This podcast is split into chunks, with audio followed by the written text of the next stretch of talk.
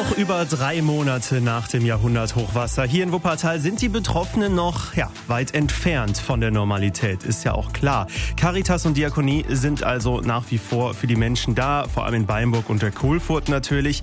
In der Kohlfurt steht inzwischen ein Beratungscontainer. Da werden zweimal in der Woche Sprechstunden angeboten. Es ist natürlich auch so, dass äh, viele Menschen denken, da ist doch schon wieder alles erledigt und sich nicht so vorstellen können, wie mühselig das ist, was Wasser zum einen für einen Schaden anrichten kann und wie mühselig es ist, das dann auch wieder aufzubauen. Auch Handwerker zu finden, Baumaterialien zu bekommen. Das ist also aktuell auch wirklich eine nicht ganz einfache Situation für die Betroffenen. Das ist Bärbel Hoffmann von der Diakonie Wuppertal. Sie kümmert sich um die Hochwasseropfer. Sie und andere aus ihrem Team helfen den Betroffenen zum Beispiel dabei, Anträge zu stellen. Das Land übernimmt ja 80 Prozent der entstandenen Kosten. Allerdings nur, wenn die Anträge online gestellt werden. Und das kann die Expertin nicht verstehen. Weil viele Betroffene halt entweder aktuell gar keine Geräte mehr haben oder auch noch nie eine E-Mail-Adresse hatten und auch nicht so technikaffin sind. Das ist halt das, was ich aktuell kritisiere, dass das Land nur diese eine Zugangsmöglichkeit geschaffen hat.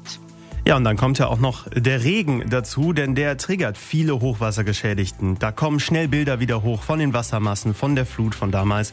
Umso wichtiger, dass wir nicht nur bürokratisch helfen, sondern auch in den Gesprächen für die Menschen da sind, sagt Bärbel Hoffmann. Zum einen äh, müssen die Leute die Möglichkeit haben, dass sie Lösungswege aufgezeigt bekommen und zum anderen, dass sie auf ein offenes Ohr treffen und wissen, hier kann ich mal in Ruhe was besprechen und es bleibt auch da. Da kann man auch mal Schwäche zeigen, ohne dass man Sorge haben muss, das würde dann in der Nachbarschaft weitergegeben, sondern das ist ganz klar. Wir haben eine Schweigepflicht und die nehmen wir auch sehr, sehr ernst.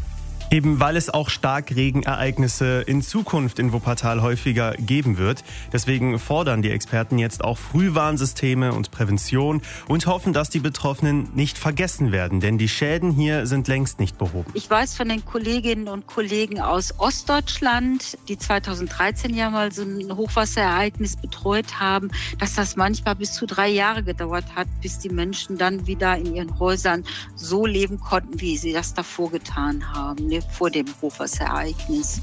Falls ihr weiterhelfen wollt, nach wie vor sind Spenden natürlich herzlich willkommen, weil die Menschen eben nur 80 Prozent der Schäden vom Land ersetzt bekommen und das bei den hohen Summen. Da bleibt also auch noch viel, viel übrig, viele tausend Euro. Spendenkonten findet ihr zum Beispiel auf radiowuppertal.de. Ihr hört Himmel und Erde aus Wuppertal, das Magazin der Kirchen. 8.19 Uhr, ihr hört Himmel und Erde aus Wuppertal, das Magazin der Kirchen. Und er findet doch statt, zwar unter Auflagen, aber dennoch ganz traditionell. Und zwar der 13. Wuppertaler Martinszug. Jetzt am kommenden Mittwoch im Elberfelder Luisenviertel. Ja, zwar war die Genehmigung seitens der Stadt schnell da, aber es war bis zuletzt offen, wie denn eine solche Großveranstaltung, ja, mit eventuell über 2500 Menschen, so im Sinne der Corona-Schutzauflagen durchzuführen sein kann. Jetzt ist alles klar. Der heilige Martin reitet, die Laternen können leuchten und auch für die Kinder gibt's natürlich einen Weckmann. André Müller über Bewährtes und Neues zu St. Martin.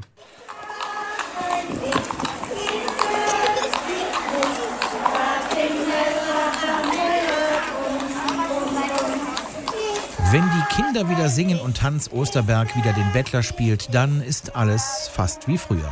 Die meisten wollen den Bettler ja nicht machen, die wollen ja am Ross sitzen als Martin.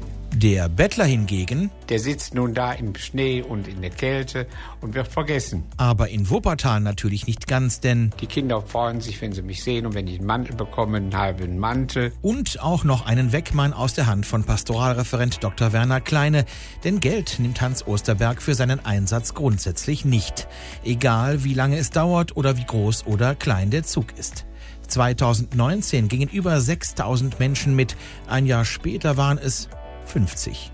Das war natürlich Corona geschuldet, aber in diesem Jahr ist Werner Kleine, der Chef der katholischen Citykirche, mächtig froh, dass der Zug fast regulär stattfinden kann. Echt live in Farbe. Er ist solide optimistisch. Das, was ich sagen kann, ist, der Martin wird ziehen und wir werden mit hoffentlich vielen, vielen Kindern und Laternenträgern hier durch das Viertel ziehen. Trotzdem wird es natürlich einige Auflagen wegen der weiterhin äh, vor sich hingehenden Corona-Pandemie geben. Also Stand heute ist, dass wir bis zu 2500 Teilnehmern ohne weitere Auflagen durch das äh, Viertel ziehen können. Ab 2500 muss ich Stand heute 3G kontrollieren. Deswegen geben wir Tickets aus, damit ich einen Überblick über die Zahl habe. Erstmals wird in diesem Jahr auch ein Gebärdendolmetscher das Spiel auf dem Laurentiusplatz übersetzen. Keiner muss außen vor bleiben. Der wird dann mit hier auf dem Platz sein, wird in großem Scheinwerferlicht, damit alle gut sehen können, das, was wir erzählen, die Martinsgeschichte, Grußworte, all das, was gesprochen wird, in Gebärden übersetzen, sodass wir da eine neue Tradition begründen, dass der Wuppertaler Martinszug dann auch für Gehörlose ein tolles Erlebnis sein wird. Und das möchten sicher alle Beteiligten. Die Bäckereien der IG Friedrich-Ebert-Straße, die Spender und Sponsoren, die Kooperationspartner und nicht zuletzt Werner Kleine selbst. Alles sieht gut aus, aber einen letzten Wunsch hat er dann doch noch, nämlich, dass der heilige Petrus mitspielt und wie in den vergangenen Jahren in der Zeit von 17 bis 18 Uhr es wenigstens nicht regnen lässt. Ja, ich habe gerade mal geguckt. Der Wetterbericht für Mittwoch sieht eigentlich ganz gut aus. Also regnen soll es hoffentlich nicht beim Wuppertaler Martinszug 2021. Um 10, am 10. November um 17 Uhr beginnt dieser auf dem Laurentiusplatz. Gibt natürlich auch noch viele andere Martinszüge. Anmeldung für den in Elberfeld haben wir gerade gehört.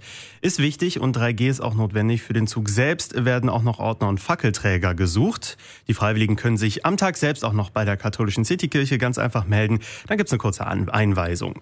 Alle Infos Infos dazu und auch zur kostenfreien Ticketbuchung und Anmeldung steht im Netz auf www.katholische-citykirche-wuppertal.de www.wuppertal.de. Ihr hört Himmel und Erde aus Wuppertal. Was wird aus den sogenannten Breuerhöfen? Diese Frage beschäftigt in Elberfeld viele, denn die Gebäude, die dazugehören, sind durchaus prägend für den Stadtteil. Ja, entweder positiv, wie die alte Villa direkt gegenüber der Laurentius-Basilika, oder auch negativ, wie die Bauten rund um den Breuersaal an der Auer Schulstraße. Letzten Monat wurden die ersten Pläne bekannt gegeben und jetzt können wir mit Infos nachlegen. Bernd Hammer berichtet. Dass es in den Breuerhöfen eine Mischung aus Wohnen, sowie sozialer und kultureller Nutzung geben soll, das ist bekannt. Wer allerdings im sozialen Bereich dort einziehen möchte, das wurde nicht gesagt bisher. Denn Stefan Quilitz, Leiter der katholischen Familienbildungsstätte, bestätigte jetzt, dass die FBS Interesse hat. Zumindest haben wir am Laurentiusplatz eh schon das katholische Bildungswerk mit vielen Veranstaltungen im kulturellen Bereich, Lesungen. Also wir bespielen den Laurentiusplatz. Und da ist es natürlich ganz spannend zu schauen, was passiert da quasi gegenüber der Laurentiuskirche und gibt es da Möglichkeiten für uns auch Kulturveranstaltungen anzubieten. Also das finde ich ganz spannend und da sind wir natürlich auch interessiert interessiert. Bisher hat die FBS in Räumen an der Barmer Kirche St. Antonius ihre Heimat. Und da wollen wir auch erstmal gar nicht weg. Wir haben aber konkrete Probleme natürlich. Das hat sich jetzt in der Corona-Zeit gezeigt, dass wir viele Räume haben, die einfach ein bisschen zu klein sind. Wir verfügen nicht über den großen Raum. Und in diesen Gedankengängen hinein ist man natürlich dann hellhörig und sagt, oh, da gibt es vielleicht Räume, die wir nutzen können, wie auch immer wir dann an anderen Standorten bleiben oder nicht. Soweit die Pläne der Familie Familienbildungsstätte, die allerdings nicht die einzigen sind, die gerne in die Breuerhöfe einziehen würden. Das würde auch der Caritasverband gerne tun, so deren Direktor Christoph Humburg. Die Breuerhöfe, die sind ein Areal in einer Top-Lage und deshalb hat auch der Caritasverband wie andere katholische Organisationen auch Interesse an einer Nutzung. Allerdings sind hierzu natürlich auch noch viele Details zu klären und Fragen, in welcher Form die Nutzung sein könnte. Es bleibt also spannend, was passiert passiert. Bruno Kurt, leitender Pfarrer der Kirchengemeinde St. Antonius, die ja weiter ein Mitspracherecht bei der Nutzung der verkauften Gebäude behält, freut sich auf jeden Fall. Ja, mit der jetzt in Aussicht gestellten und geplanten Nutzung wird sich unsere Pfarrgemeinde St. Laurentius und ich finde darüber hinaus auch die katholische Kirche gut identifizieren können. Es tut sich was in den Elberfelder Breuerhöfen. Und hier nochmal zwei, drei andere Fakten.